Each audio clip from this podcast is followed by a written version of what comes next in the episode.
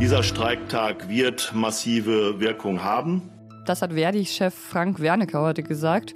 Und was Sie heute schon über den Superstreiktag am Montag wissen müssen, das erzähle ich Ihnen gleich.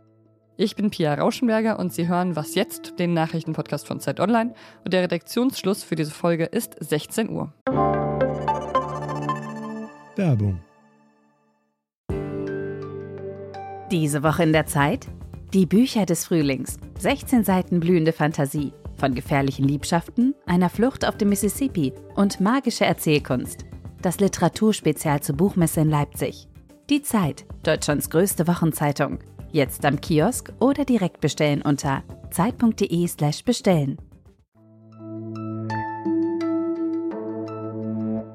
Züge, Flugzeuge und Schiffe dürfen am Montag mal eine kurze Pause machen, genau wie die Menschen, die sie bedienen. Verdi und die Eisenbahn- und Verkehrsgewerkschaft planen nämlich einen bundesweiten Warnstreik. Diesen Superstreiktag haben sie heute angekündigt und EVG-Chef Martin Burkhardt hat dazu gesagt. Sie wissen, als EVG kämpfen wir für eine Verkehrswende in Deutschland und die ist für den Klimaschutz notwendig und es gelingt nur mit guten Arbeitsbedingungen und vor allen Dingen fairer Bezahlung. Betroffen sind der Fern-, Regional- und S-Bahn-Verkehr der Deutschen Bahn, aber auch an mehreren Flughäfen in Deutschland soll gestreikt werden, zum Beispiel am Frankfurter Flughafen. Da findet dann kein regulärer Passagierverkehr statt. Aber, und das ist ein bisschen besonders, die Autobahngesellschaft soll auch bestreikt werden. Deutschland wird also, so kann man es vielleicht sagen, in weiten Teilen lahmgelegt. Im Rahmen dieser Streikmaßnahmen wird es insbesondere zu Einschränkungen im Bereich von Tunnelverbindungen kommen. Und das hat Verdi-Chef Frank Wernicke angekündigt. Wir gehen davon aus, dass infolge dieses Arbeitskampfes der Luftverkehr in dem genannten Zeitraum umfassend eingeschränkt sein wird. Das Ziel der Aktion, die Gewerkschaften wollen Druck erhöhen, um in den Verhandlungen mehr Geld rauszuholen. Verdi verhandelt zum Beispiel in der dritten Runde ab Montag wieder. Und mein Kollege und Mobilitätsredakteur Sören Götz hat mir nochmal erklärt, warum dieser Superstreiktag tatsächlich ein bisschen was Besonderes ist und nicht wie ein normaler Warnstreik ist. Dass in Deutschland bei der Bahn gestreikt wird und an Flughäfen, das ist man ja fast gewohnt. Aber dass das jetzt gleichzeitig passiert und dann auch noch der Nahverkehr in einigen Bundesländern betroffen ist, außerdem noch der Schiffsverkehr, also wirklich der komplette Verkehr beinahe stillstehen könnte, das hat man in dem Ausmaß in Deutschland lange nicht gesehen. Und selbst die Ausweichmöglichkeit Auto ist betroffen, sonst gehen ja immer die Mietwagenbuchungen dann rasant hoch.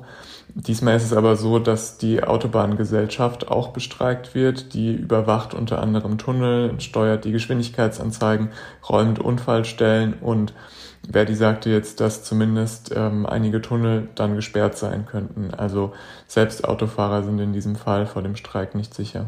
Es gibt natürlich nicht nur Freundinnen und Freunde solcher Streiks, sondern auch Leute, die das nicht so toll finden. Zum Beispiel der Flughafenverband ADV, der hat sich beschwert und sieht darin eine Streikeskalation nach französischem Vorbild. Und tatsächlich ist Frankreich ja, was Streik angeht, gerade ganz vorne mit dabei. Heute war oder ist ja auch wieder Generalstreik und das ist schon der neunte Generalstreik seit Anfang Januar.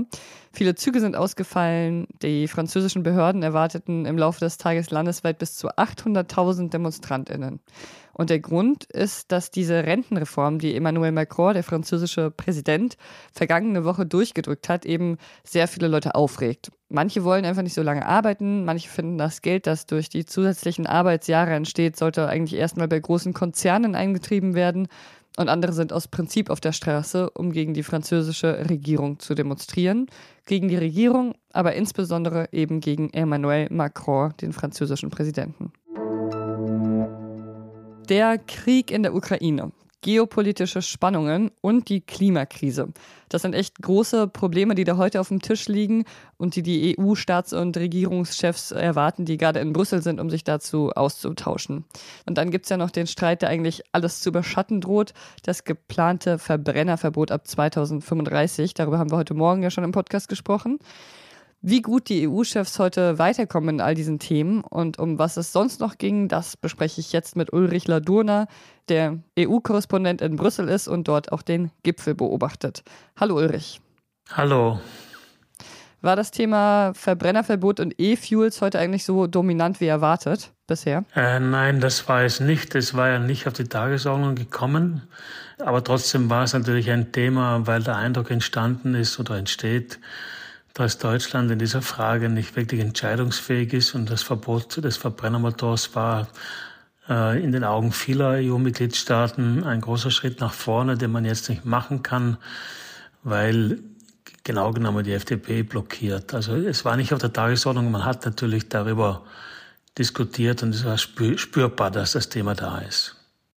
UN-Generalsekretär Antonio Guterres war ja als Gast auf dem Gipfel und hat es auch genutzt, um vor einer Ausgrenzung Chinas zu warnen. Er spielt damit wahrscheinlich auf die wachsenden Spannungen an, die es zwischen Europa und China gibt. Aber von einer Ausgrenzung kann eigentlich noch nicht die Rede sein, oder wie schätzt du das ein? Äh, nein, äh, glaube ich nicht. Das kann man als, nicht so sehen aus europäischer Perspektive. Das ist eher die amerikanische Perspektive. Europa hat sich ja bisher immer bemüht, äh, zu China ein Verhältnis, ein produktives Verhältnis zu haben. Das wird allerdings immer schwieriger durch den Krieg in der Ukraine und durch die doch deutliche Positionierung Xi Jinpings äh, auf, den, auf die Seite Russlands und Putins. Aber nein, Ausgrenzung ist im Augenblick nicht die Politik, die in Europa verfolgt wird. Die USA haben ja Subventionen für Klimaschutz auf den Weg gebracht. Und das ist für die USA und für den Klimaschutz bestimmt ein sinnvolles Programm. Aber die EU hat daran ja ein bisschen zu knabbern, oder? Äh, das stimmt, die Europäische Union daran zu knabbern, weil sie sozusagen das Gefühl hat, dass europäische Unternehmen da ins Hintertreffen geraten. Die Antwort, die jetzt die Europäische Union, sprich die Kommission, gefunden hat oder vorschlägt, ist, dass man auch äh, Schlüsselindustrien für die Dekarbonisierung der Wirtschaft äh, mit Subventionen versorgen wird. Das Subventionsrecht ist verändert worden, das Beihilferecht ist verändert worden. Es soll alles schneller gehen. Staaten sollen die Möglichkeit haben, bestimmte Unternehmen mit Subventionen zu versorgen. Das ist auf den ersten Blick scheint das eine vernünftige Sache zu sein, aber auf den zweiten Blick ist das eine Bedrohung für den Binnenmarkt, den europäischen, weil natürlich einzelne Staaten wie Deutschland viel finanzstärker sind als andere Staaten, wie zum Beispiel Slowakei oder nehmen wir Ungarn. Die können ihre Unternehmen nicht so unterstützen wie äh, große, finanzkräftigere Staaten wie in Deutschland oder Frankreich oder auch Italien. Danke dir, Ulrich. Gerne. Der Boy, der Boy, der Boy. Just Maiko, der auf einer Rolltreppe tanzt, ist eines der beliebtesten TikTok-Videos aller Zeiten. Sowieso sind ja Tanzvideos auf TikTok ziemlich beliebt und auch Comedy. Man könnte also meinen, eine ziemlich harmlose App, aber es beschäftigen sich gerade VerfassungsschützerInnen und der US-Kongress mit TikTok. Das Bundesamt für Verfassungsschutz sieht sogar erhebliche Risiken, wenn Menschen TikTok benutzen. TikTok gehört ja zum chinesischen ByteDance-Konzern und das US-Justizministerium und das FBI ermitteln gerade gegen ByteDance, weil er schon Journalistinnen ausgesperrt haben soll, die kritisch zu Tech-Themen berichten. Und in den USA wird gerade sogar über ein Verbot von TikTok diskutiert. Der Firmenchef von TikTok muss deshalb heute auch im US-Kongress die App verteidigen.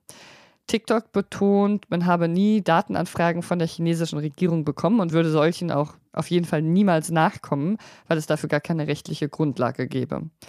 Anders als in den USA will man in Deutschland die App nicht verbieten. Das hat die deutsche Innenministerin Nancy Faeser heute nochmal gesagt. Sie sieht keinen Grund für ein Verbot der App in Deutschland. Aber auch sie hat Bedenken, wenn es um TikTok geht. Man müsse verstärkt darüber aufklären, dass bei TikTok die Daten natürlich abfließen können, hat sie gesagt. Was noch? Das ist die Geschichte einer jungen Kuh, die gerade noch mal Glück gehabt hat, die gerade noch mal so dem Tode entronnen ist. Die ist nämlich diese Woche aus einem Schlachtbetrieb in Brooklyn geflohen und es gibt ein paar Videos dazu, die zeigen, wie sie wild und frei über die Straßen von Brooklyn galoppiert. Ich hoffe, man kann galoppiert bei Kühen überhaupt sagen. Sie wird da verfolgt von einer Menge von Menschen, die versuchen, sie wieder einzufangen und das haben sie dann auch geschafft. TierschützerInnen haben sich dann dafür eingesetzt, dass die Kuh ein neues Leben geschenkt bekommt. Erst hatte der Schlachtbetrieb noch gezögert, aber dann haben sie tatsächlich zugestimmt und die Kuh wird jetzt ihr restliches Leben auf so einem Shelterhof, auf einem Bauernhof in New Jersey verbringen. Kühe können, das habe ich extra noch nachgeschaut, bis zu 25 Jahre alt werden. Und da die geflohene Kuh quasi noch eher ein Kalb war und erst vier Monate alt war, hat sie also noch ein paar gute Jahre auf dem Hof vor sich. Das war unser Podcast-Update für heute. Falls Sie irgendeine News des Tages vermisst haben, schreiben Sie uns das gerne an wasjetzt.zeit.de. Wir sind aber natürlich auch immer für Lob und alles andere offen. Ich bin Pia Rauschenberger. Machen Sie es gut.